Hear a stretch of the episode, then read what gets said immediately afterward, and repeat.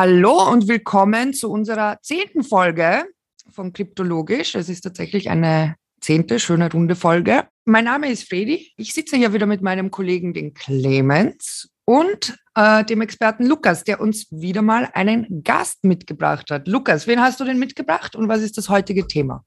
Ja, ich bin ganz froh heute. Ich habe nämlich die Heike Lehner ähm, bei uns heute mitgebracht. Die darf ich kurz vorstellen. Die Heike Lehner, ich absolvierte Bachelorstudien in Volkswirtschaftslehre und internationaler Betriebswirtschaftslehre und zwar gleichzeitig auf zwei verschiedenen Unis. Ähm, hat zudem auch äh, Finanzökonomie, ähm, Statistik, also quantitative Studien in St. Gallen in der, in der Schweiz absolviert, was relativ schwieriges Studium ist, soweit ich weiß. Und ist seit äh, März 2020 die wissenschaftliche Mitarbeiterin die zuständig ist für Geldpolitik und Umweltökonomie bei der Agenda Austria, einem Think Tank, wo sie uns gleich mehr dazu erzählen wird.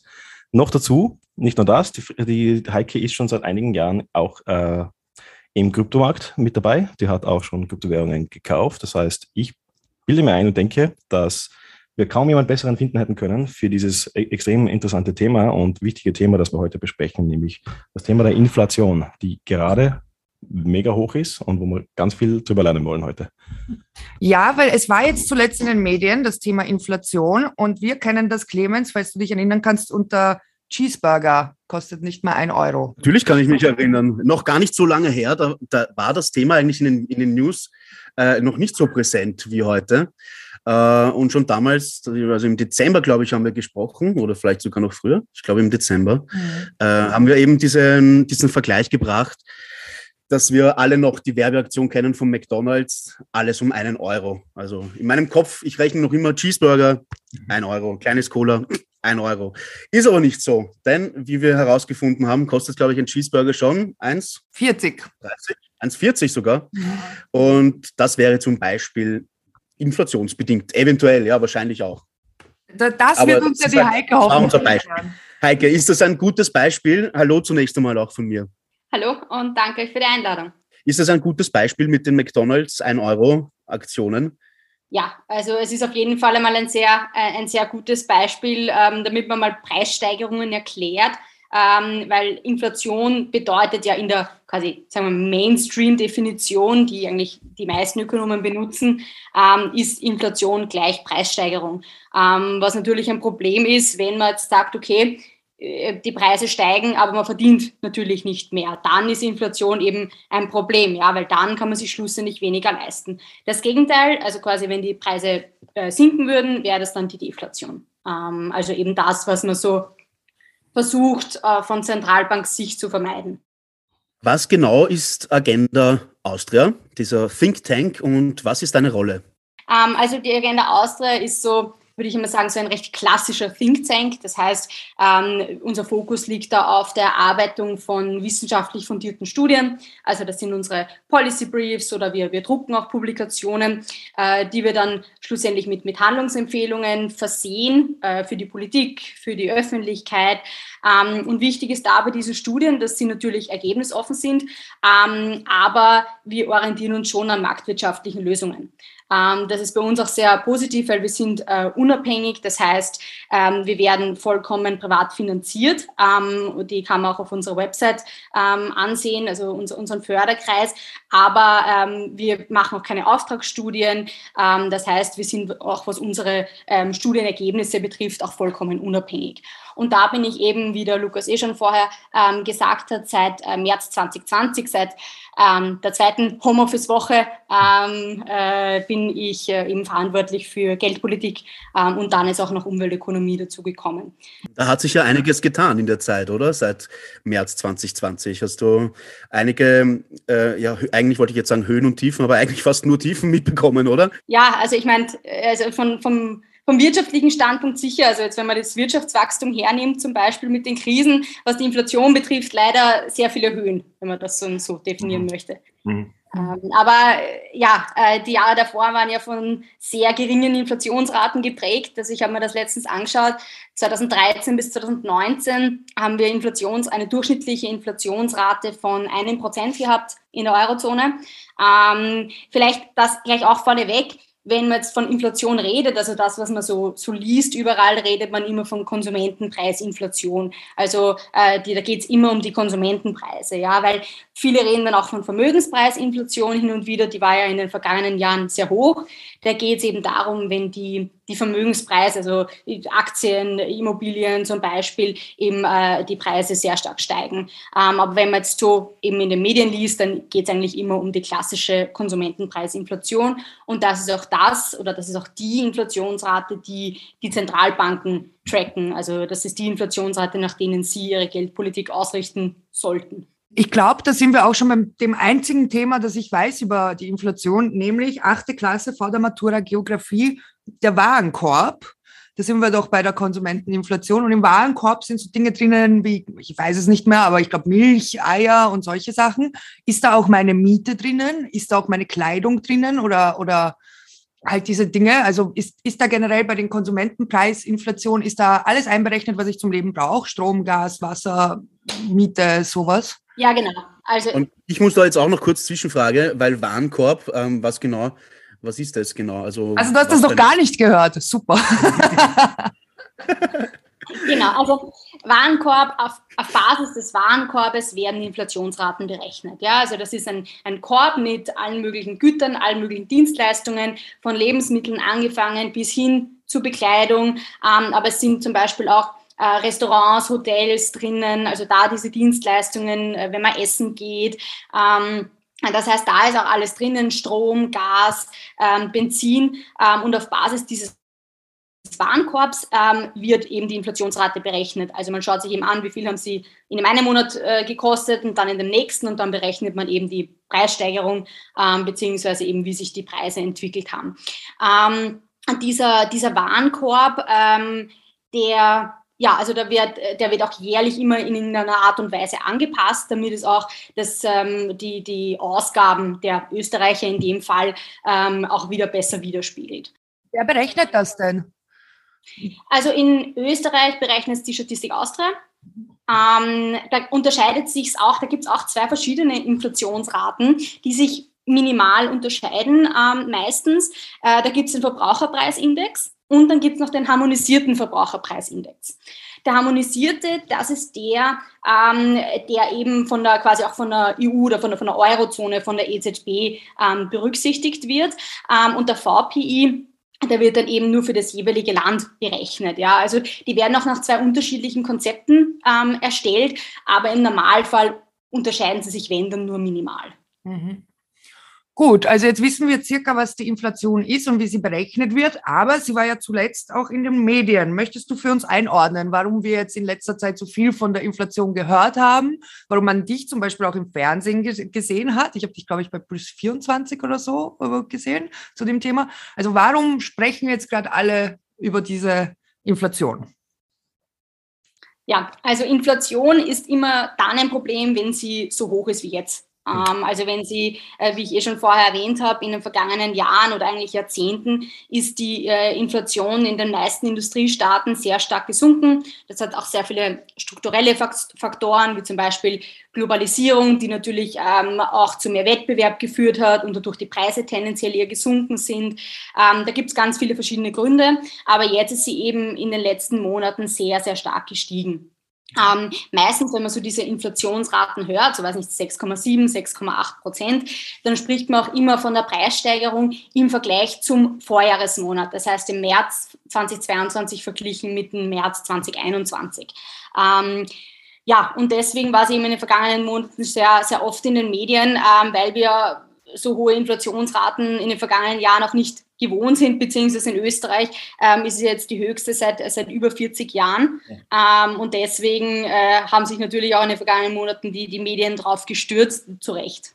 Also wie, wie, die, wie die Heike schon gesagt hat, ähm, es sind davor äh, circa im Jahr, kann man sagen, äh, Preissteigerungen von einem Prozent äh, gewesen. Und jetzt auf einmal haben wir ähm, extrem stark ansteigende Inflation die jetzt gerade aktuell in Österreich bei 6,8 Prozent ist. Wie die Heike gesagt das haben wir seit 40 Jahren nicht gesehen. Und eben, wie sie, wie sie auch betont hat, ähm, in diesen 40 Jahren hat sich ja sehr viel getan. Also wir sind ja von der Wirtschaft her ganz was anderes, als was wir vor 40 Jahren waren. Da gab es kein Internet und nichts. Äh, Das heißt, es ist schon extrem äh, interessant, das zu betonen. 6,8 äh, Prozent ist etwas, ist absolut gesehen oder relativ gesehen schon eine extrem hohe Zahl. Mhm. Und gleichzeitig muss man auch sagen, ähm, auf der anderen Seite, es ist, sind Immobilien mega teuer geworden, es sind Aktien mega teuer geworden, es sind äh, die Sparzinsen äh, nicht mehr richtig existent. Ja? Also so, wir haben jetzt Negativzinsen oder Nullzinsen. Ich weiß nicht, ob die Heike gehört hat, aber in meinem Studium habe ich das Wort Negativzinsen kein einziges Mal gehört. Das ist nicht so lange her. Ich kenne auch schon Banken, die sagen, sie nehmen gar keine Kunden, weil äh, sie einfach zu viel kosten, teilweise. Oh, die tun mir richtig leid, wirklich. Ähm, aber wieso, wie, wie, wie kommt das denn? Wir, wir, hatten so eine geringe Inflation und wieso haben wir jetzt auf einmal 6,8 Prozent? Ja, genau. Ist das, nur, ist das nur Corona oder ist das Corona und jetzt der Ukraine-Krieg oder ist es doch noch auch was ganz was anderes, was wir jetzt vielleicht gar nicht bedenken?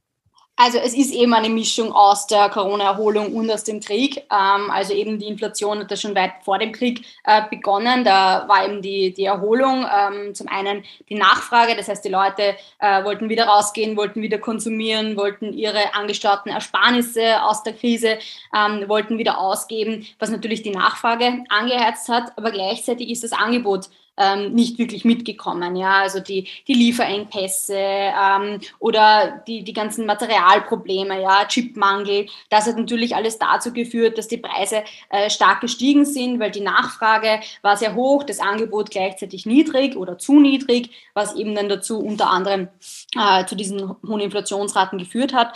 Ähm, aber natürlich jetzt der Krieg schon wieder. Ähm, der führt nämlich dann, äh, führt natürlich auch wieder zu den nächsten Preissteigerungen. Ähm, ja, die, die Gaspreise sind explodiert, ähm, wir haben es alle gesehen. Ähm, wir zahlen jetzt mittlerweile immer mehr für, für oder werden spätestens im nächsten Jahr, wenn auch die, die Fixpreisgarantien auslaufen, viel mehr für, für äh, Strom und Gas zahlen. Ähm, das für, also der Ukraine-Krieg ist sicher der nächste Schock gewesen äh, für die Inflationsraten. Dann natürlich auch die Lebensmittelpreise. Wenn man jetzt anschaut, Ukraine ist auch ein wichtiger ähm, Weizen- und Mais-Exporteur ähm, und, und Produzent. Ähm, ja, was natürlich ein weiterer Grund ist, wieso die Inflationsraten vermutlich, je länger der Krieg andauert, ähm, auch weiterhin so hoch bleiben. Mhm. Ähm, und das sind natürlich alles Gründe, äh, die, weil zu Beginn, als die Corona-Erholung begonnen hat und die Inflationsraten so in die Höhe gestiegen sind, hat es ja geheißen, ja, das ist nur temporär so hoch und das geht schon wieder runter. Ähm, aber spätestens seit dem Ukraine-Krieg, äh, glaube ich, hat der, der letzte Zentralbanker begriffen, dass die Inflation definitiv noch in den kommenden Monaten und äh, vermutlich auch Jahren ein, ein Thema sein wird. Wie groß ist denn das Thema Globalismus ähm, bei dem Ganzen, weil wenn du jetzt redest von den, ähm, dass die Ukrainer eben, was wir eh auch schon aus Medien vielleicht gehört haben, dass ähm, äh, die Kornanbauer ähm, schlechthin sind, ähm, das Kornfeld für Europa. Ähm, ja, wie viel Globalisierung denkst du ist daran schuld, dass wir jetzt in Österreich auch damit leiden?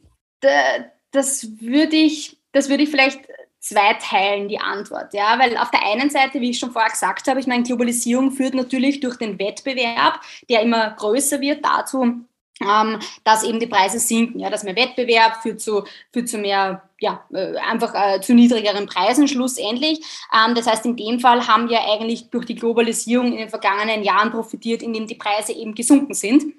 Ähm, natürlich jetzt, wenn dann eben ein Krieg ähm, wenn dann eben ein Krieg auf einmal anfällt, dort eben in der Kornkammer ähm, Europas, wie du auch vorher gesagt hast, ähm, Natürlich ist es dann ein Problem, ähm, was auch dazu führt, dass jetzt so Stimmen laut werden, eben die Richtung De Deglobalisierung gehen, die sagen, na ja, vielleicht sollte man doch wieder alles nach Europa zurück, also in die EU zurückholen. Ähm, vielleicht sollte man schauen, dass wir, dass wir uns da irgendwie eben wieder autarker werden. Ähm, aber das führt dann eigentlich erst recht wieder zu höheren Inflationsraten, ja. weil wir dann natürlich nicht so effizient produzieren können, so schnell, wie wir es eigentlich vielleicht jetzt gekonnt haben.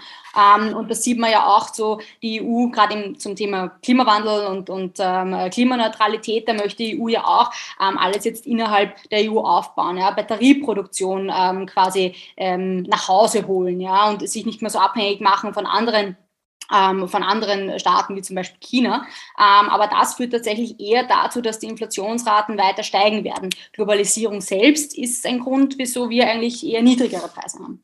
Ähm, man muss gerade sagen, man kann jetzt gerade nach Shanghai schauen und in Shanghai, äh, da stehen die, die, die, die, die ganzen Transportboote.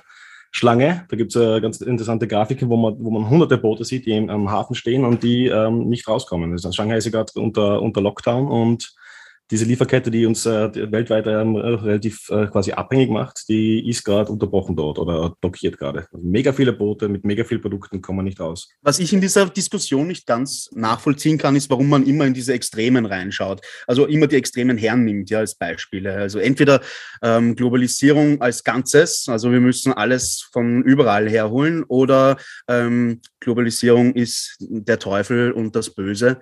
Äh, ich glaube, irgendwo dazwischen wird wahrscheinlich die Lösung sein, oder? Ähm, ich glaube, dass die so die Grundgüter, eigentlich sind wir da gut beraten, wenn wir das ähm, schon regional uns damit versorgen, aber dann halt alles, was darüber hinausgeht, ähm, was spricht gegen Globalisierung, wie du aber, sagst. Aber, wenn, aber wenn wir es ja, wenn wir es ja in Österreich herstellen, dann kostet es ja viel mehr. Also dann, dann zahlst du ja noch mehr für dein Brot. Viele Dinge muss man Ja, sagen. aber dafür sind, die, dafür sind die Transportwege kürzer.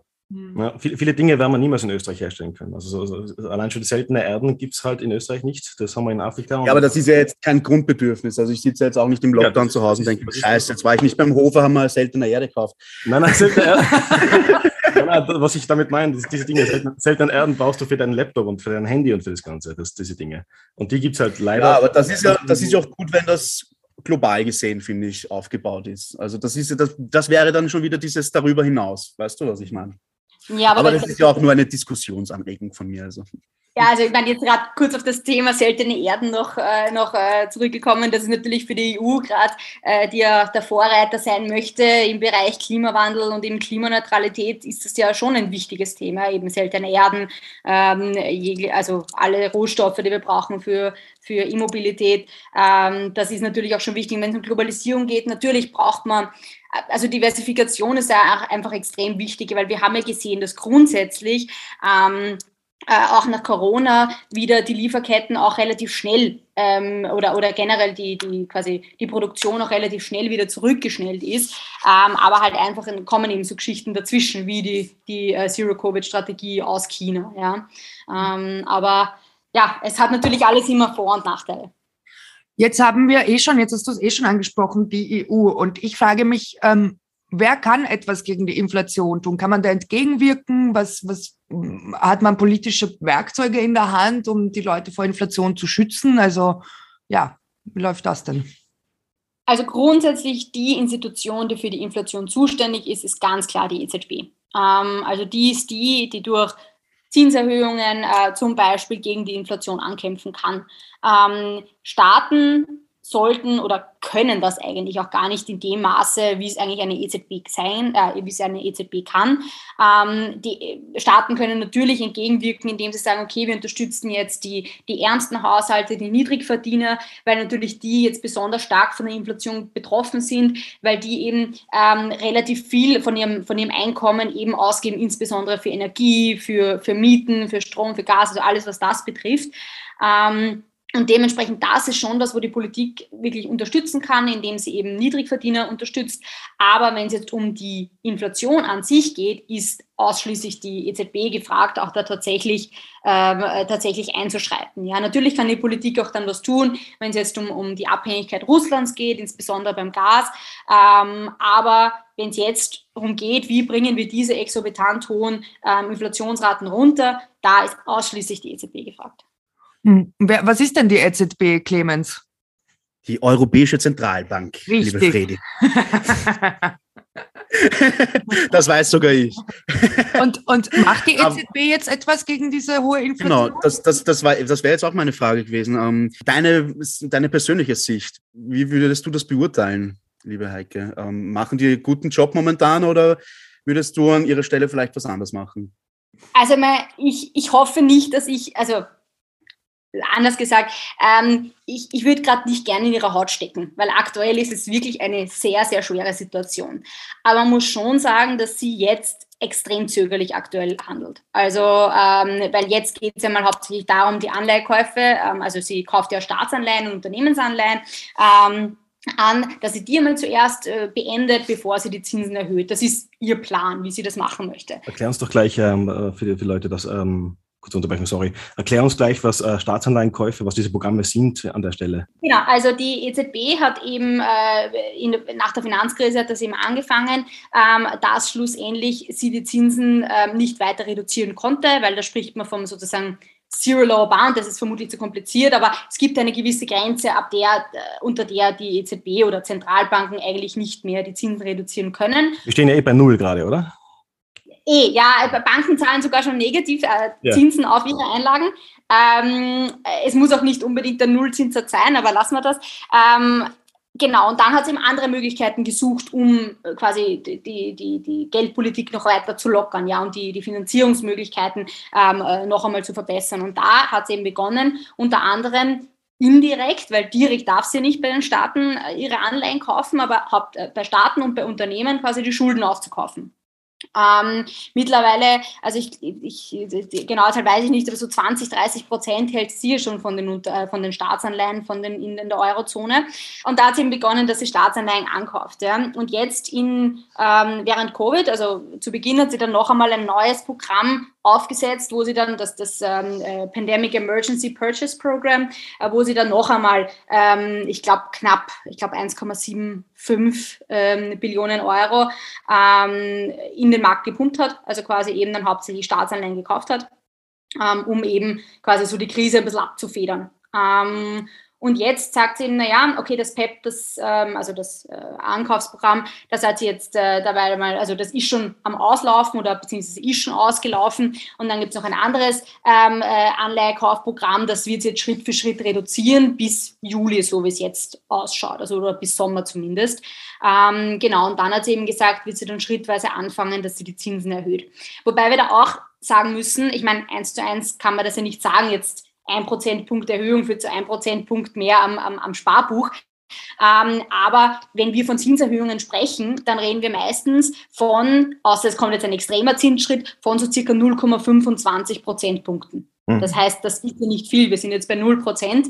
Jetzt äh, die, die, letzte Woche, da war ja auch eine, eine Riesenaufregung, weil auch die FED dann auch einmal gesagt hat, so, naja, wir wollen eigentlich gleich auf 0,5 Prozentpunkte raufgehen. Das in Amerika, heißt, die Federal Reserve in Amerika, die, die, die, die, weichen davon ab. Also wir in Europa, wir bleiben auf unserem 0 Prozent Kurs und die äh, fangen schon an, wieder zu steigern. Ja, wobei ich schon dazu sagen muss, dass ähm, die Problematik in der, in der USA ja auch eine, also von Inflationsraten, sie haben aktuell auch höhere Inflationsraten als wir wir. 8,5 ähm, Prozent. 8,5 Prozent genau. für die USA ist gigantisch. Genau, und 7,4 Prozent sind wir jetzt in der Eurozone. Das heißt, ja, ich, ich verstehe, also es gibt einige, die immer sagen, ja, wir sollten uns jetzt an der FED orientieren, wobei ich da denke, nein, eigentlich nicht, weil die handeln ja schon viel zu spät. Also ja. eigentlich sollte es kein, kein, kein Staat sein, an dem wir uns ein Beispiel nehmen, sondern das sollte mal eine Abschreckung sein. Natürlich, da gibt es auch andere Gründe, bei denen, äh, da ist die Nachfrage auch höher, die Erholung ist stärker, die sind noch nicht so abhängig ähm, jetzt von, von Russland wie wir, das stimmt schon. Ja. Es gibt auch andere Gründe, wieso dort die Inflation so hoch ist. Ähm, aber im Großen und Ganzen muss ich sagen, wir sollten eher darüber schauen und schauen, wie man es nicht macht und eher schauen, okay, äh, dass wir jetzt rasch dagegen ähm, ankämpfen. Wo funktioniert es denn gut? Wer ist jetzt denn gerade verschwunden von der Inflation? Und wie kämpft man dagegen an, jetzt richtig? Ja, also äh, wer macht es aktuell gut? Ich meine, wenn man nach Großbritannien schaut, sind die Inflationsraten auch sehr hoch. Also ich würde schon sagen, äh, dass wir uns jetzt aktuell in einem Umbruch befinden, auch einem Umbruch eben quasi von einem, von einem, sagen wir, Low Inflation Environment, das ist quasi eine Umgebung mit niedrigen Inflationsraten, jetzt in ein, ein, eines mit höheren Inflationsraten, ähm, wo auch die Welt ein bisschen anders funktioniert. Ähm, das muss man auch sagen. Und ich glaube, daran müssen wir uns dann einfach langsam gewöhnen. Ähm, und eben, was kann man dagegen machen? Klar, klar ähm, kommunizieren als Zentralbank und sagen, okay, wir machen das jetzt und dann erhöhen wir die Zinsen, aber halt nicht nicht so abwartend reagieren. Natürlich, wie ich schon vorher gesagt habe, es ist extrem schwierig, aktuell äh, tatsächlich die Preisentwicklungen vorherzusehen. Wir wissen nicht, wie es weitergeht mit Embargos, wir wissen nicht, wie es weitergeht mit jeglichen Sanktionen.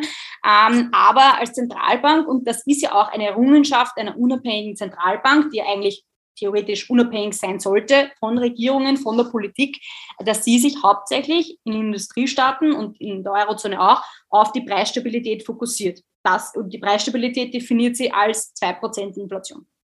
Wenn du sagst, es gibt da jetzt ein großes Umdenken ähm, und die Welt wird anders funktionieren, ähm, was bedeutet jetzt das für einen ähm, Max Mustermann wie mich jetzt beispielsweise, der halt seine täglichen Einkäufe macht? Ähm, also wie wird uns das äh, in der Bevölkerung treffen dann, wenn das so bleibt? Also wenn die Inflation auch wirklich so hoch bleibt? Und was kann ich tun, um mich dagegen zu schützen, ich persönlich, ohne dass mir die Politik oder die EZB hilft?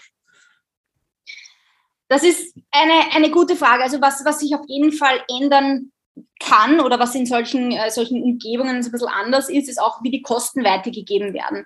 Weil jetzt sehen wir zum Beispiel, die Erzeugerpreise sind ja auch extrem stark gestiegen. Also das sind die, nicht die Konsumentenpreise, sondern die eben schon vorher anfallen. Ähm, und ähm, oft ist es so, dass, dass diese so ein bisschen abgefedert werden. Ja, also wenn die Erzeugerpreise jetzt um 30 Prozent steigen, heißt das nicht, dass das jeweilige Produkt dann im Warenkorb auch um 30 Prozent steigt. Ja, das wird oft dazwischen einfach ein bisschen abgefedert. Aber in einem, in einem, in einer Umgebung, wo das äh, vielleicht eben nicht der Fall ist, eben wo die Inflation sehr hoch ist, dann kann schon sein, dass die Kosten stärker weitergegeben werden. Ähm, und natürlich mit höherer, hoher Inflation ist es natürlich auch so, dass das äh, möglicherweise auch äh, eine größere Gefahr sein wird, also dass womöglich auch eine Lohnpreisspirale eine größere Gefahr wird. Das bedeutet quasi, dass die Löhne dann auch äh, stark steigen, was dann wiederum die Preise anheizt. Und das führt natürlich auch dann wiederum dazu, dass sich die, die Preise dann eben verfestigen oder eben die Inflationsraten. Und das ist, das ist auch wieder schwierig, weil ich, natürlich ist es vollkommen verständlich, dass die Leute, wenn sie hohe, wenn sie, wenn sie hohe Preise zahlen müssen, dass sie auch wollen, dass ihre Löhne dementsprechend steigen. Das ist ja vollkommen verständlich. Ähm, aber genau deswegen ist es auch wichtig, weil die EZB auch immer wieder gesagt hat, na ja, wir müssen jetzt einmal abwarten, ob sich das niederschlägt in den Lohnverhandlungen. Bislang hat sich es noch nicht in dem Ausmaß niedergeschlagen, wobei das sieht man jetzt in der Eurozone auch schon ein bisschen einen Shift. Ähm, ja, also äh, dabei sollte sie eigentlich, anstatt auf das zu warten, sollte sie lieber gleich schauen, dass sie eben die offensichtlich längerfristig höheren Inflationsraten in den Griff bekommt. Und nicht erst dann, wenn, wenn, wenn sie draufkommt, dass die Leute nicht quasi das nicht selbst abfedern wollen mit ihren Einkommen. Mhm.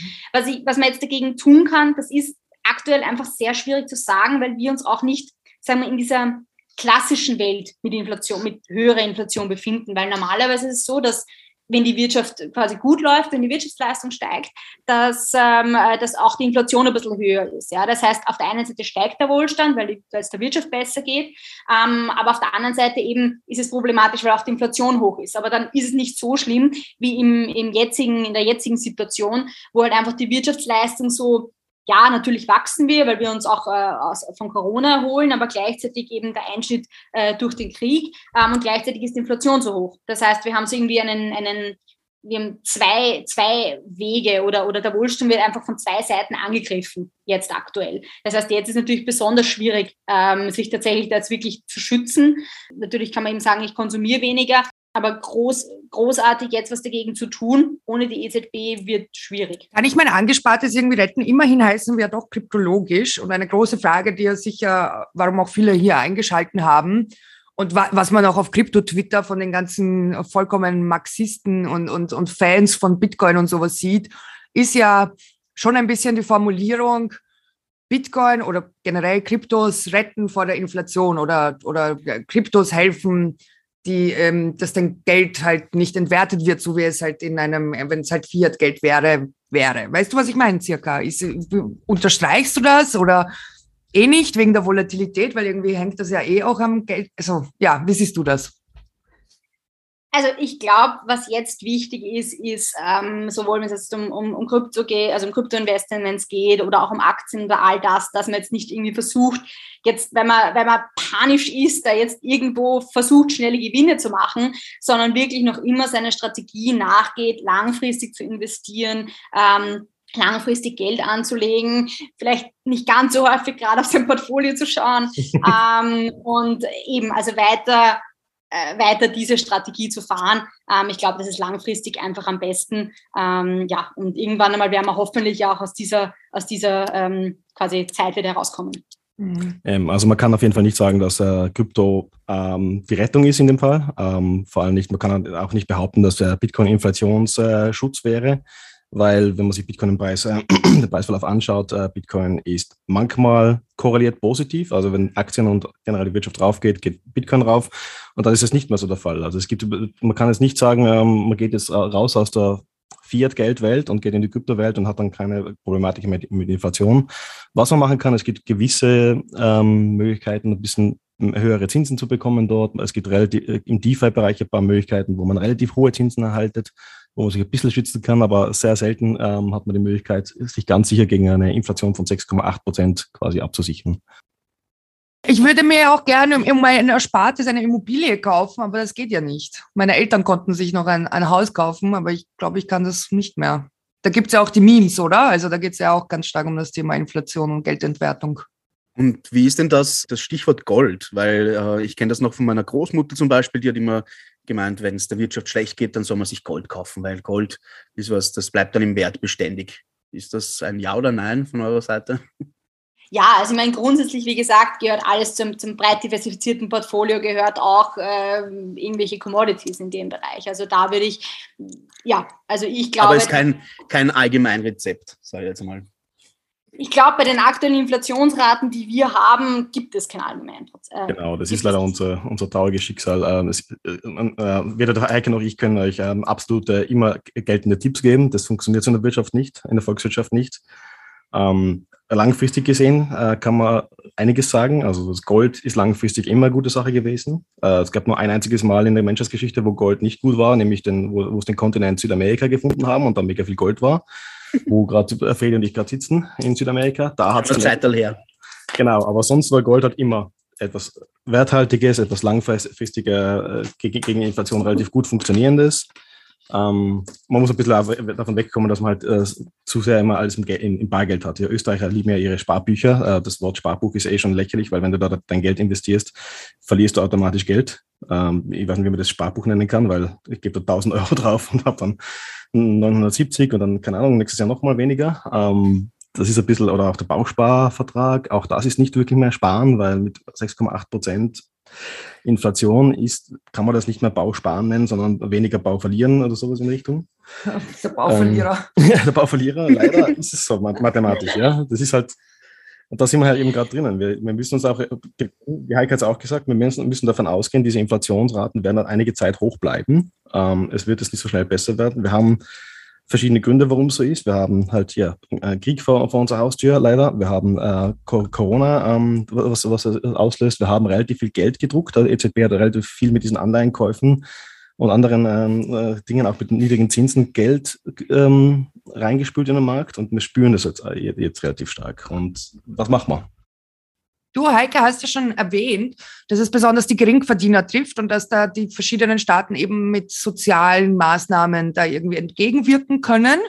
Ähm, wem hilft denn die Inflation? Gibt es irgendjemanden, der davon profitiert vielleicht oder sind eigentlich eh alle ah, am Popsch? Das ist meine Lieblingsfrage übrigens. Die Asymmetrie der Verteilung von Inflation.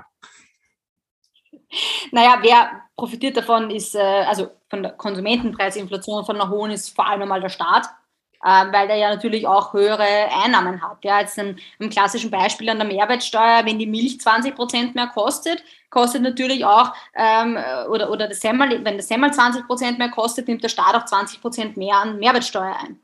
Und ähm, da haben wir auch äh, letztens da äh, Szenarien gerechnet, ja, ähm, wo wir alle möglichen ähm, Einnahmen des Staates zusammengerechnet haben und natürlich abhängig von jetzt ähm, den Inflationsszenarien, aber da kann man sagen, dieses und nächstes Jahr nimmt der Staat zwischen 7,5 und äh, ca. 11,2 Milliarden Euro mehr ein durch die Inflation. Wow.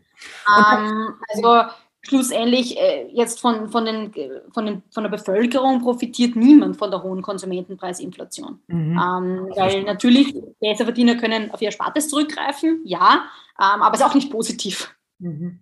Und da würde man doch meinen, dass wenn, wenn der Staat so viel mehr Mehrwertsteuer einnimmt, dass das natürlich dann das äh, sämtliche Pflegegelder und Familienbeihilfen und Arbeitslosengelder inflationsangepasst werden, dem ist aber nicht so. Lukas, lies bitte deinen viralen Tweet vor, den er seit einer halben Stunde in der Hand hat, weil er so stolz Lukas, Tweet. Ja, Lukas ist ganz stolz darauf, weil das wurde über tausend Male. Alle auf Twitter und liked seinen, seinen, seinen viralen Tweet. Er hat es ja, eh schon angeheftet. Angepinnt. Außerdem haben dann ganz viele Leute kopiert, habe ich auch gesehen. Im Prinzip, ähm, ja, mein, mein erster richtig viraler Tweet. Deswegen Ganz simple Sache. Was wird in Österreich an die Inflation angepasst? Also ich will es anders da formulieren. Was wird nicht an die Inflation angepasst? Nämlich von oben nach unten Einkommensteuer, Familienbeihilfe, Pflegegeld, Studienbeihilfe, Schulbeihilfen, Arbeitslosengeld, die Notstandshilfe, das Kinderbetreuungsgeld und die Mindestsicherung.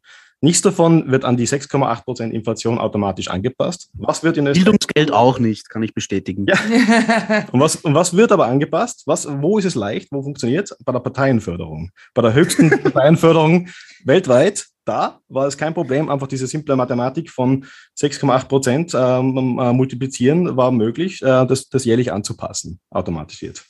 Bei allen anderen Dingen haben wir das nicht gemacht. Zum Beispiel, was, was man hervorheben muss, die Familienbeihilfe, ganz eine wichtige Sache die ähm, ist viermal erhöht worden in den letzten 20 Jahren, nämlich manuell. In Österreich machen wir das so, wir machen es nicht automatisch, wir machen das manuell. Und wenn wir es manuell gemacht haben, das musst du dafür feiern in der Politik. Aber wir machen es nie so, dass es wirklich mathematisch wirklich das Ding, also die Höhe ausgleicht, die wir verlieren durch die Inflation. Jetzt ist die Familienbeihilfe circa ein bisschen mehr als 30 Prozent geringer, als er noch vor 20 Jahren war zum Beispiel. Und mhm. das, das spürt man als Österreicher. Das spürt man.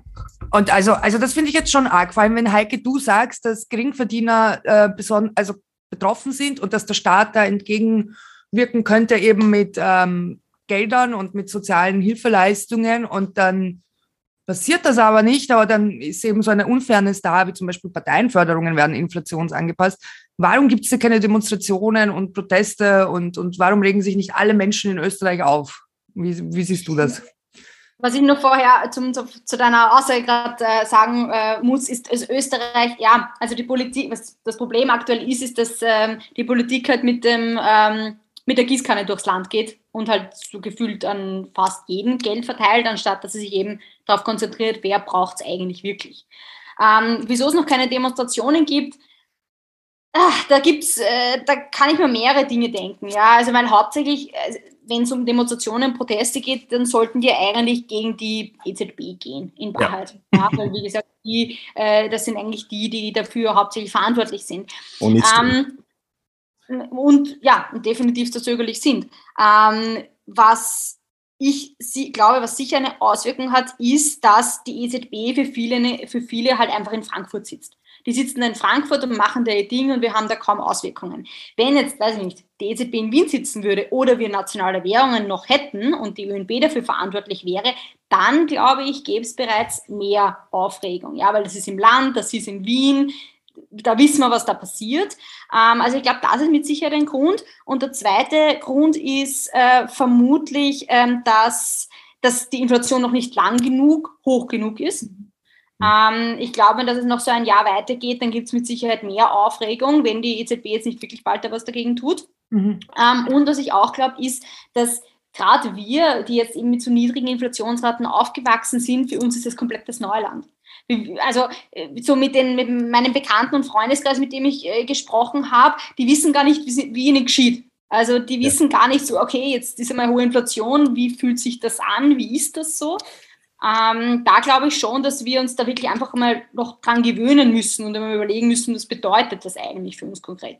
Mhm. Ich finde auch generell in Österreich muss man sagen, ähm, die Leute wissen einfach auch im Schnitt nicht genau, was Inflation bedeutet, was es ist. Die Fredi hat es eingangs gesagt, sie ist in der Schule einmal gehört, da äh, Clemens hat nachfragen müssen, was ein Warenkorb eigentlich ist. Ähm, niemand weiß genau, was die Inflation macht, wo sie herkommt, wie sie funktioniert. Also ganz selten einmal. Also die, die Heike und ich haben halt Wirtschaft studiert, deswegen haben wir, uns ein bisschen, haben ein bisschen mehr Ahnung. Äh, Inflation ist kompliziert, hat viele Auslöser und viele Folgen. Und das ist halt etwas, was man nicht, so wie viele andere Dinge äh, in Österreich, nicht richtig lernt. Und deswegen ist auch unser Podcast hier so interessant von der Seite, dass wir halt ähm, Wirtschaftswissenschaft, Wirtschaftsahnung den Leuten beibringen wollen. Und heute eben Inflation. Also haben wir schon einiges äh, gelernt, wie sie funktioniert, ähm, wie sie nicht funktioniert, ähm, was, sie, was sie für Folgen hat. Mhm. Eine Frage an euch zwei Experten. Das letzte, was ich, glaube ich, den Medien entnommen habe, war ein Vorschlag von der SPÖ, ich glaube von der Randy Wagner, die hat gemeint, dass man die Mehrwertsteuer auf Lebensmittel aussetzen sollte, eine Zeit lang. Ähm, von den anderen Parteien gibt es bestimmt auch schon Vorschläge, ähm, muss aber ganz ehrlich sagen, habe ich jetzt nicht so genau aufgepasst. Wie seht ihr das? erst einmal der Vorschlag von Randy Wagner, die Mehrwertsteuer für Lebensmittel auszusetzen. Ist das ein Weg? Kann der funktionieren oder ist das einfach nur ähm, ich glaube, dann fehlt uns ganz viel Geld. Also ich kenne mich nicht, ich bin jetzt nicht der Experte und auch nicht jemand, den du angesprochen hast, aber ich kann mir gut. aber danke trotzdem für den Input.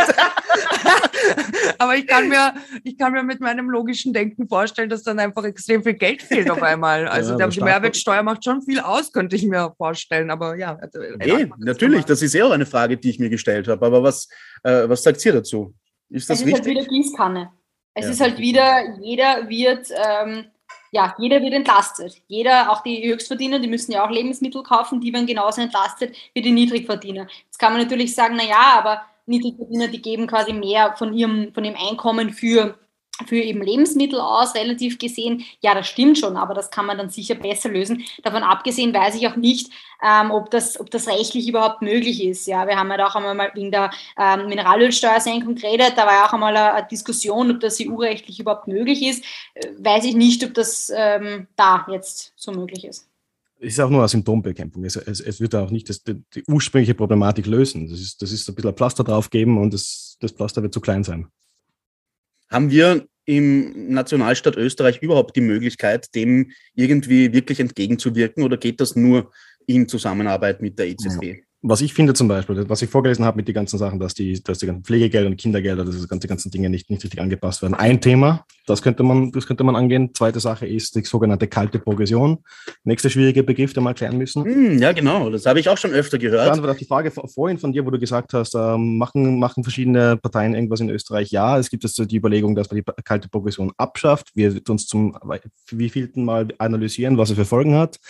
Kalte Progression bedeutet, ich habe gewisse Einkommensstufen in Österreich. Ich zahle ab 11.000 ähm, äh, zum ersten Mal äh, Lohn- und Einkommensteuer oder sowas in die Richtung. Dann gibt es verschiedene Progressionsstufen, aber nichts davon wird an die Inflation angepasst. Jetzt habe ich äh, zum Beispiel 6,8 Prozent Inflation. Wenn ich es schaffe, 6,8 Prozent äh, Lohnerhöhung zu bekommen von meinem Chef, bleibt aber die äh, Steuer, die ich zahle, auf, auf dem äh, Level davor. Das heißt, ich habe eine das ist die kalte Progression, eine quasi versteckte Steuer oder eine mathemat mathematisch ein bisschen versteckte Steuer, weil wir die, die, die Stufen nicht anpassen. In, in, zum Beispiel eine, eine, eine schleichende Steuererhöhung. Eine schleichende? Steuererhöhung. Aber die, das versprechen Sie doch ja eh in jedem Wahlkampf, dass Sie ja, das ja, absagen. Ne? Seit wie vielen Jahrzehnten? Und in Amerika da gehst du auf die Webseite vom IRS, also vom, von dem, dem, dem, Tax Office quasi dort, und da steht, hier so hoch war die Inflation letztes Jahr und deswegen sind unsere Steuerstufen jetzt so hoch. Die werden automatisch angepasst in vielen Staaten. In Österreich macht man das nicht.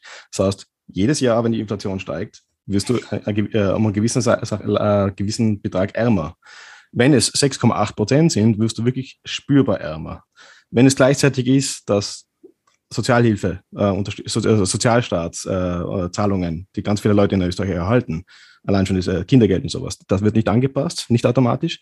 Auch das spürst du und das summiert sich. Und da muss man eben wirklich sagen, von der staatlichen Seite könnte man mega viel machen gegen Inflation, aber es ist jetzt nicht gerade so viel und, ähm, am, am Kochen die kalte Progression ist ja, ist ja auch ein, ein, ein Mittel der, der Politik, dass sie quasi alle paar Jahre dann eine große Steuerreform wieder verkünden kann, wo sie in ja. Wahrheit einfach nur das Geld wieder zurückgibt. Ja, und man muss gar nicht, man muss auch. Es ist schon ein Schmäh, machen. ein riesengroßer Schmäh, oder? Also ja, wenn ich das so jetzt auch so mir, äh, mir, erklären lasse. Ein ähm, Schmäh so ist lustig, grade, ich finde das weniger lustig. Ja, also man könnte fast darüber lachen, aber es ist ja tatsächlich Realität. Ähm, und wir alle machen ja auch mit, oder? Äh, so wie der Lukas gerade gesagt hat, äh, schleichende Steuererhöhung und so wie die Heike gerade gemeint hat, ja, das ist ein Instrument der Politik. Äh, ja, aber wir akzeptieren das ja auch in gewisser Weise, oder? Indem wir nichts, keine Demos machen oder irgendwie einen Aufstand. Ja, die, die Österreicher sind ja keine Demonstranten. Streiks oder was auch immer. Ja. In den USA zum Beispiel geht seit ähm, die größte Kündigungswelle vom Arbeitnehmer aus, seit, weiß nicht, seit überhaupt in der Geschichte gerade um. Weil viele sagen, in, unter diesen Umständen ähm, kann man nicht arbeiten. Ja? Ähm, da geht es auch jetzt zum Beispiel Stichwort Amazon, äh, wie die die Lagerarbeiter behandelt werden etc. Mhm. Aber in Österreich irgendwie, wir sehen das, wir lesen das in der Zeitung, aber pff, ja, Zahlen, halt so, Wocheneinkauf kostet ist 60 halt so, Euro statt oh, 50. Ja war eh schon immer so, mal schauen. Genau, und das Problem ist bei der kalten Progression, das, das Konzept ist ja noch komplexer als das der Inflation. Würde ja. ich einmal jetzt so behaupten. Aber das kommt ja von der Politik aus, ne? Also das müsste ja nicht so sein.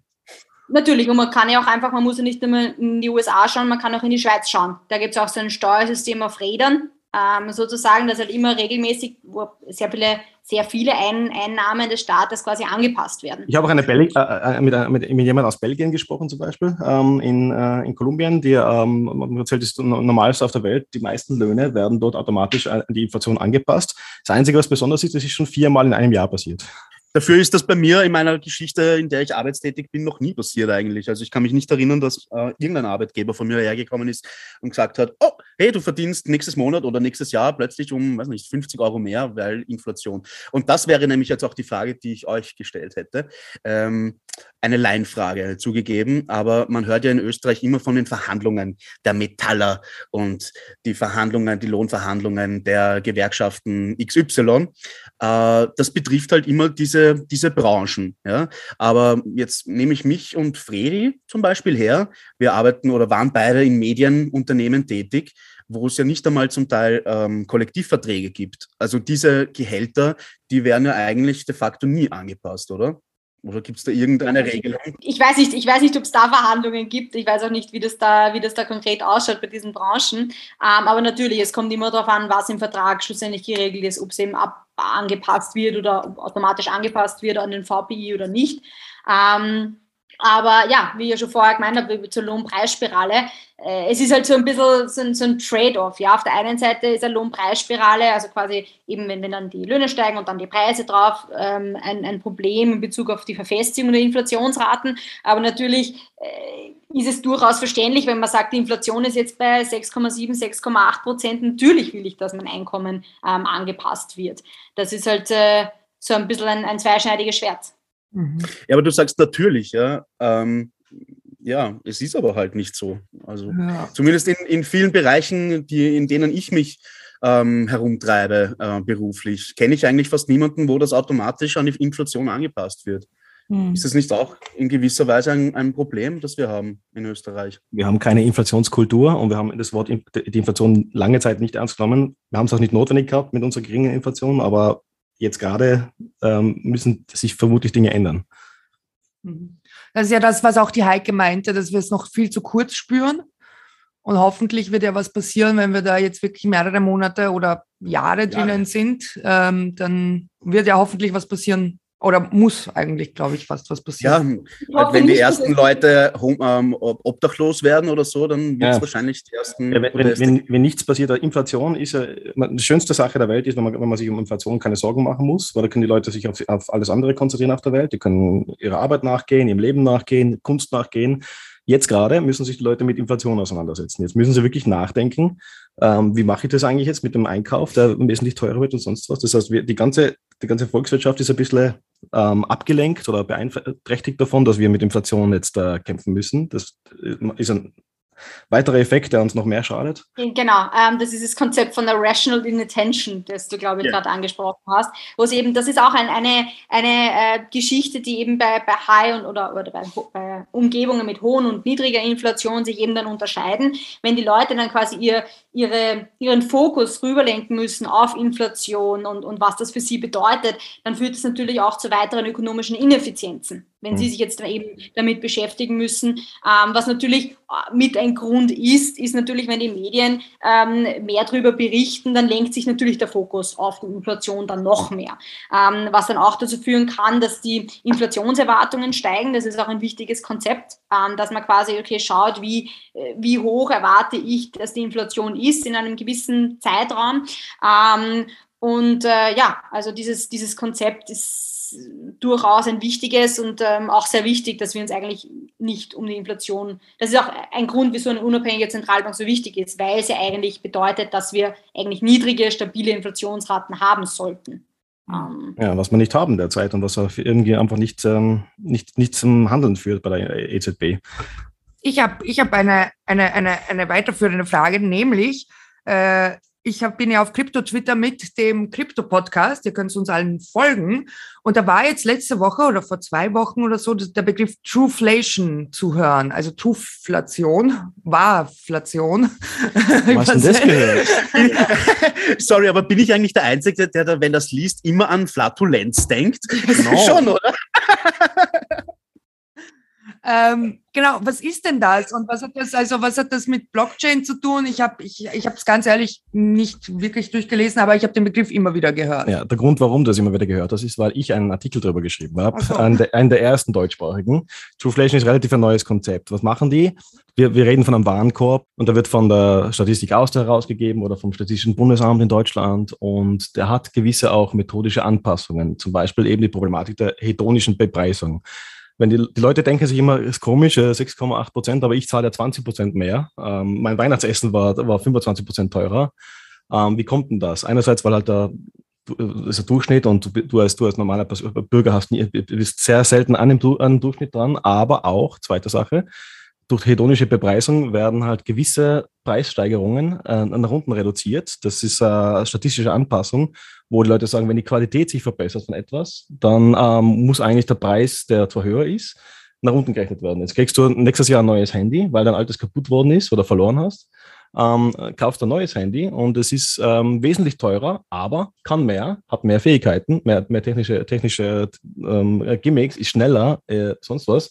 Ergo rechnen wir den Preis runter, von dem, dass die Qualität sich so nach oben gesteigert hat. Wir versuchen Qualitätssteigerungen rauszurechnen und bekommen dadurch ähm, die, die, Inflationszahl äh, reduziert. Jetzt ist das eine Problematik, natürlich, das kann ich vielleicht die Heike genau ausführen, ob das eine kluge Variante ist oder eine weniger kluge. Also um auf Trueflation kurz einzugehen, einzugehen Trueflation ist aus dem DeFi-Blockchain-Bereich, das ist Hydrolabs, die, die das äh, erfunden haben beim letzten Smart Contract Summit ähm, sind 100.000 ähm, Dollar ausgeschrieben worden und Chainlink hat es noch verdoppelt auf 200.000 und die haben das gewonnen.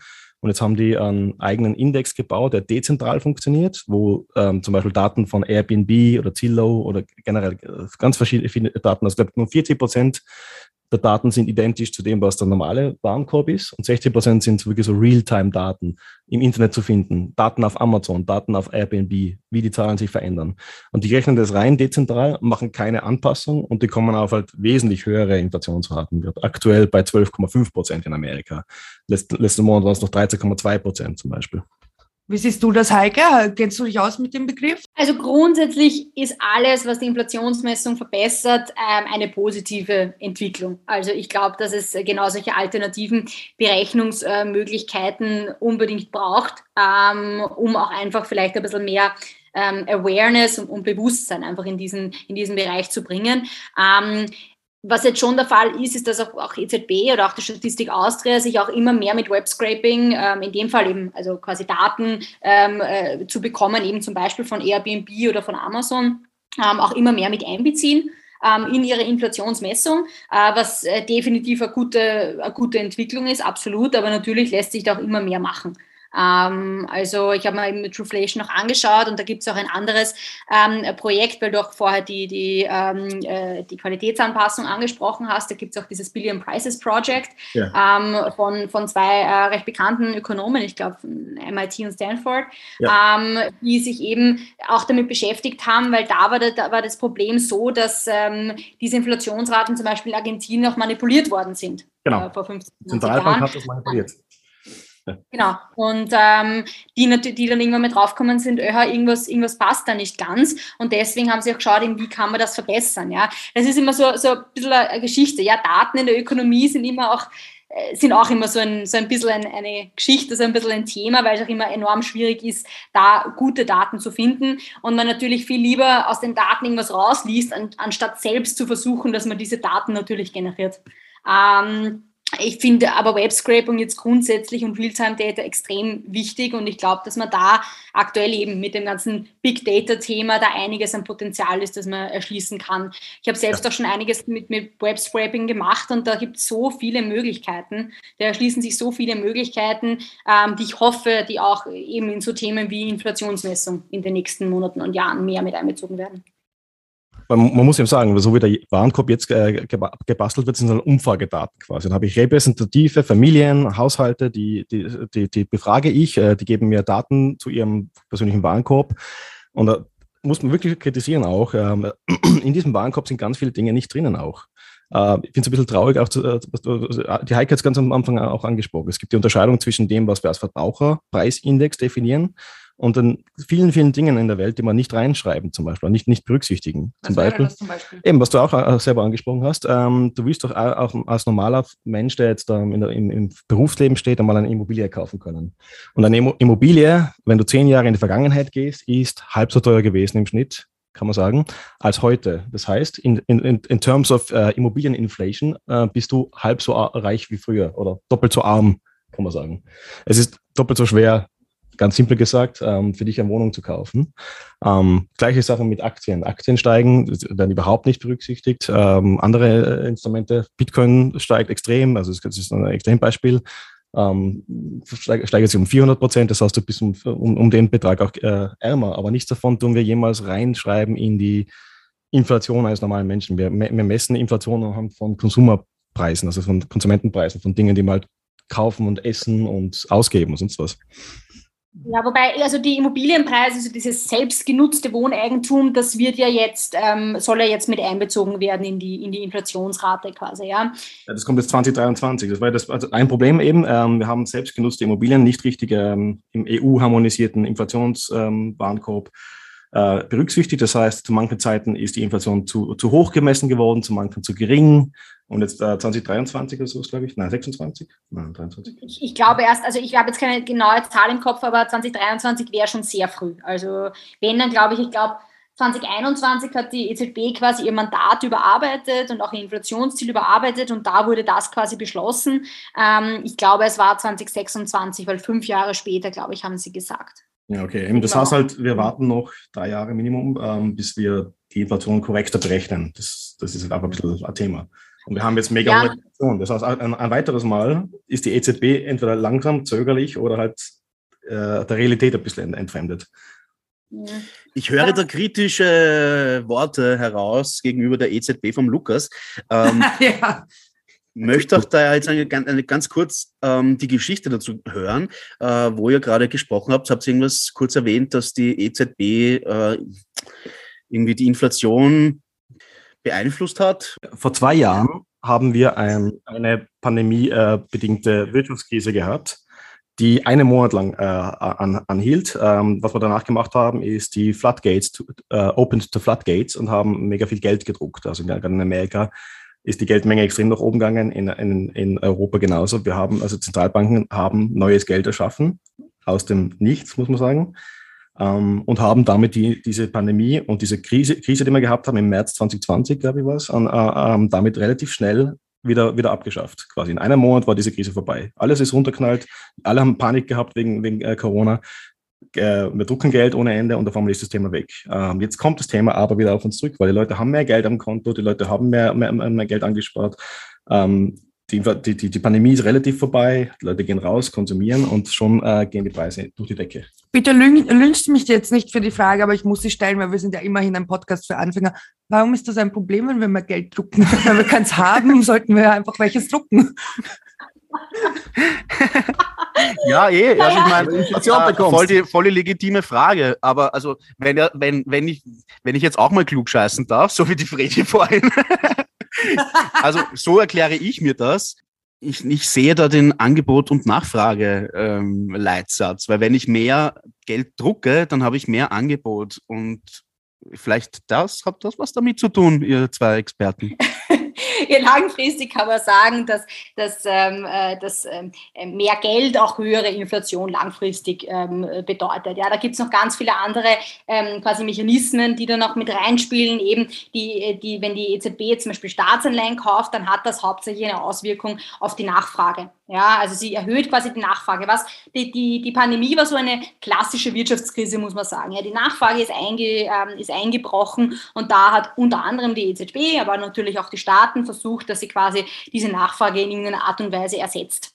Ähm, und jetzt ist es halt so, dass dieses viele Geld, eben wie der Lukas auch vorher schon gesagt hat, ähm, eben sich jetzt ja, jetzt sich quasi bemerkbar macht, im, ähm, unter anderem eben in der erhöhten Nachfrage. Im, wie gesagt, die Angebotsprobleme kommen natürlich dazu, ähm, aber jetzt eben diese hohe Nachfrage, die eben das Angebot übersteigt und eben dazu führt, dass jetzt die Inflation so hoch ist. Ähm, Geld drucken, ich meine, Geld kann man nicht essen, ähm, also irgendwann einmal, es gibt ja auch gewisse Limits, ja, ich kann nur, nur so viel Geld drucken, ich meine, da muss auch irgendwer produzieren, da muss auch irgendwer dann schlussendlich dieses Geld auch umsetzen und investieren und auch tatsächlich was produzieren. Ähm, Wenn es dann eben zu Angebots- und irgendwelche Lieferengpässen oder so kommt, dann kann man so viel Geld drucken, wie man möchte. Und das Problem ist natürlich auch, wenn dann so viel Geld im Umlauf ist, ähm, und das dann eben bei den hohen Inflationsraten, was ja auch wichtig ist bei Fiat Geld, ist natürlich das Vertrauen. Alles basiert auf Vertrauen. Ähm, und äh, natürlich, wenn man, wenn da jetzt so viel Geld im Umlauf ist und wenn die Leute, wenn die Inflationsraten steigen, ja, und die Leute langsam das Vertrauen verlieren, was auch oft ein Problem ist in Wirtschaftskrisen, also so, dass die dass die Leute so ein bisschen äh, das Vertrauen verlieren, auch in die, in die Zentralbank, in, das, in, in, auch in die Währung. Also ich meine, der Euro, beim Euro ist es weniger das Problem, aber die EZB hat durchaus ein Vertrauensproblem gehabt.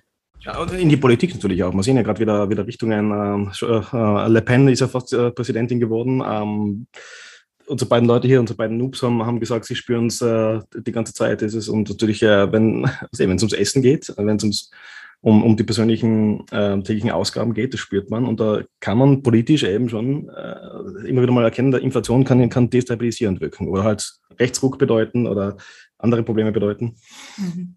Natürlich, also wenn man sich anschaut, ich meine, ähm, ich habe das jetzt, ich habe es noch nicht fertig gelesen, aber von Ray Dalio, dieses Changing World Order, das ist ja auch ein ja. Punkt. Ja? Also diese ja. ganze Polarisierung, diese, die, die Inequality, ja, also Auswirkungen auf, auf, auf Vermögensungleichheit, ja, Inflation hat, oder, oder Geldmengenausweitung hat da natürlich auch äh, seinen, äh, seinen Beitrag dazu. Äh, neben Ray Dalio kannst du zum Beispiel auch ähm, Warren Buffett anschauen, der, der immer ganz, ganz gute Tipps geben kann zu vielen Themen. Ähm, der ist zur Inflation gefragt worden, hat da zwei Dinge gesagt. Das erste ist, er sieht überall Inflation. Der hat ja ganz viele Unternehmen, der, wo er beteiligt ist.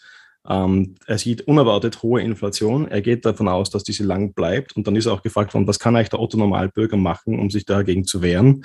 Und der einzige Rat, den Warren Buffett der, den Leuten gegeben, gegeben hat, quasi, das Beste, was du machen kannst, ist deine persönliche ähm, Einkommensfähigkeit zu erhöhen.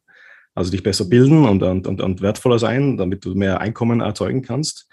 Oder ähm, halt äh, Unternehmen besitzen, die halt ähm, äh, gegen Inflation sich, äh, sich gut äh, zeigen. Das ist ein super Tipp. Das hilft Ach aber den so, meisten Leuten. Da.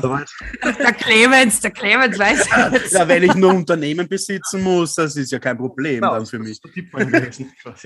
Das, das, heißt ja, das heißt ja eben, die meisten Leute haben nicht die Fähigkeit, sich gegen Inflation zu wehren. Wenn du eine normale Billerverkäuferin bist, äh, du hast nahezu keine Chance, sich gegen Inflation zu wehren. Mhm. Und wenn du aber dafür schon mal Geld hast, oder, und Assets hast, wie Immobilien und Aktien und, und, und angespartes, dann kannst du noch ein bisschen mehr dich rausretten, aber auch nicht sehr. Ja. Die, ja. Das Beste ist, wenn du Schulden hast, ähm, weil wenn ich jetzt da also Staatsschulden schrumpfen gerade extrem, weil wenn, wenn die Staatsschulden nehmen wir irgendwann mal auf zum Zeitpunkt und dann äh, entwertet sich unser Geld ich persönlich habe auch einen Kredit zum Beispiel, einen Immobilienkredit laufen. Das ist ein Gratiskredit für mich. Ähm, ich zahle zwar irgendwie 1,5 Prozent oder sowas, aber die Inflationsrate ist wesentlich höher. Also dieser, dieser Dings, dieser Kredit ist gratis. Ja, wobei sich da auch die Frage stellt, wie lange noch? Weil ich meine, zum einen, ja, sollten jetzt mit Zinserhöhungen kommen, sowieso, dass das Auswirkungen hat, aber jetzt werden auch mit Juli, also ich meine, du wirst vermutlich einen Fixzins jetzt haben, aber die, im Juli werden ja die, die ähm, Kreditrichtlinien ähm, restriktiver gehandhabt. Ähm, aber das muss man ein bisschen hervorheben. Die, äh, die, Staaten haben sich mega verschuldet. Wir haben, wir haben mega viel Schulden äh, weltweit und die profitieren alle davon, dass wir äh, Inflation haben, weil Inflation bedeutet, dass Staatsschulden schrumpfen. Auf Kosten Natürlich. der Allgemeinheit zwar, also meine Schulden schrumpfen, die, die Staatsschulden schrumpfen. Wenn ich Schulden habe, ähm, liebe ich, habe ich Inflation super gern, weil es, das macht mein Leben leichter. Jetzt ist natürlich interessant, dass der EZB so zögerlich ist und dass äh, unser Staat zum Beispiel nicht so viele Dinge an die Inflation anpasst, aber gleichzeitig halt eben bei Mehrwertsteuer profitiert und bei der Staatsverschuldung profitiert von der Inflation. Und dann muss man aber wieder sagen, das ist ein Ungleichgewicht, das, ist, das, das, das kann jemanden sehr ärgern. Die Fredi wollte was sagen. Ich warte schon die ganze Zeit, dass die Fredi endlich zum Wort kommt. Ja, der Lukas ist on fire, wenn es um Inflation geht. Ja, wir waren nämlich schon bei Warren Buff, äh, Warren Buffett. Warren Buffett. Warren Buffett. Warren ähm, Buffett. Heike, Heike, wo kann ich mich als Normalmensch über Inflation gut ähm, informieren oder generell über so wirtschaftliche Themen? Hast du Tipps für uns? Hast du Empfehlungen? Weil ich schätze mal, die Boulevardzeitungen werden das nicht gut äh, darstellen. Also ich muss sagen, wenn man sich jetzt wirklich einfach nur um die über die alltäglichen Entwicklungen so informieren möchte, dann glaube ich, dass so die klassischen Tageszeitungen durchaus ihre Daseinsberechtigung haben. Ähm, wenn man sich dann etwas mehr damit beschäftigen möchte, dann gibt es natürlich einiges an Blogs zum Beispiel. Ähm, aber im Großen und Ganzen glaube ich, dass man, wenn man, wenn man so die typischen Tageszeitungen regelmäßig liest, äh, dann kann man da schon ganz gute Informationen finden. Und wenn man da jetzt wirklich noch jetzt genauere Informationen möchte, dann kann man natürlich auf die Statistik Austria Website zum Beispiel gehen. Ähm, aber natürlich auch, wir als Agenda Austria haben natürlich auch regelmäßig Gastkommentare zu dem Thema, äh, wie du vorher erwähnt hast. Ähm, auch, auch im Fernsehen hin und wieder zu diesem Thema. Ähm, ja, auch Policy Briefs und, und QAs. Wir haben jetzt auch QAs zum Thema Stagflation gemacht, zum Beispiel. Das gibt es natürlich alles auch auf unserer Website. Ähm, wo ich immer ein bisschen warnen möchte, sind so auch äh, also so, so Red Flags, äh, muss man fast sagen, ähm, sind meistens so Blogs, die dann irgendwie über, von Hyperinflation reden und meinen, dass irgendwie morgen, ähm, äh, morgen das ganze Geld nichts mehr wert ist. Ja, ich nenne sie gerne, also das sind auch oft äh, von mir so gern genannte Zero-Hedge-Libertäre. Äh, Zero Hedge ist auch so ein Blog, der gern so ein bisschen, äh, so ein bisschen die, die, den Zusammenbruch der Weltordnung morgen am besten schon voraussagt seit vielen Jahren, Zero Hedge seit, seit vielen Jahren äh, täglich die, die, den Untergang der Wirtschaft und sowas vor. Das ist die ganze Zeit äh, Hauptthema. Genau, also ich, ich finde Zero Hedge auch hin und wieder ganz unterhaltsam, aber wenn man jetzt noch keinen Einblick hat in das Thema, ist es vermutlich nicht jetzt der, der, die beste Möglichkeit äh, für den Ersteinstieg, sagen wir so. Agenda Austria wollte ich eh aus dir rauskitzeln quasi. Also wir werden natürlich auch diese Seite und alles, was bis jetzt erwähnt worden ist, auch alle Begriffe wieder in der Beschreibung der Folge drinnen haben. Ähm, vielleicht noch mal kurz zu dir und deinem Werdegang. Ähm, es gibt ja nicht so viele Frauen in der Wirtschaft, oder doch? Oder hat sich da was geändert? Und wenn, also wie bist du da hingekommen? Wie bist du in dieses klassisch männliche Thema gekommen und zu diesen Forschungen? Oder ist das eh nicht so? Ist das jetzt nur unsere Außensicht, dass da so wenige Frauen drinnen sind? Also die Ökonomie, glaube ich, ist sicher definitiv, also na, die Ökonomie ist sicher männerdominiert, ganz sicher. Natürlich unterscheidet sich dann auch immer wieder. Ja, in der quasi ähm, in der feministischen Ökonomie haben wir mit Sicherheit mehr Frauen als jetzt in der Geldpolitik. Mhm. Ähm, das unterscheidet sich natürlich auch von Thema zu Thema. Ähm, wie ich da reingekommen bin, ist, ähm, ich habe in meinem, also wie ich da reingekommen bin, ich war in einem Hack, ähm, also das war so meine, meine Schulausbildung und da habe ich dann eben begonnen, dass ich mich eben insbesondere für, für Volkswirtschaft interessiere. Ähm, habe man dann gedacht, ich nehme BWL auch gleich mit, weil das, damit ich quasi einen holistischen Überblick bekomme. Ähm, und jetzt in Bezug auf Geldpolitik, wie ich da drauf gekommen bin, war, ich habe, ich glaube, im zweiten oder im dritten Semester so mein erstes, meinen ersten Kurs in Makroökonomie gehabt. Und da ist auf einmal die Zentralbank aufgetaucht. Und ich habe mir dann so, so gedacht, so ja, okay, interessant, was ist, was ist dieses Ding, wieso gibt es das, wieso ist das ein Monopol und, und andere, ähm, und, und weiß nicht, andere Firmen nicht oder in anderen Bereichen eben nicht. Und da bin ich dann quasi so ein bisschen dann hineingedriftet in dieses Thema. Ähm, und das ist natürlich absolut männerdominiert. Also es war ein, reine, eine reine, ein, ein reines äh, Thema, ein Thema, das mich einfach schon von Anfang an sehr interessiert hat.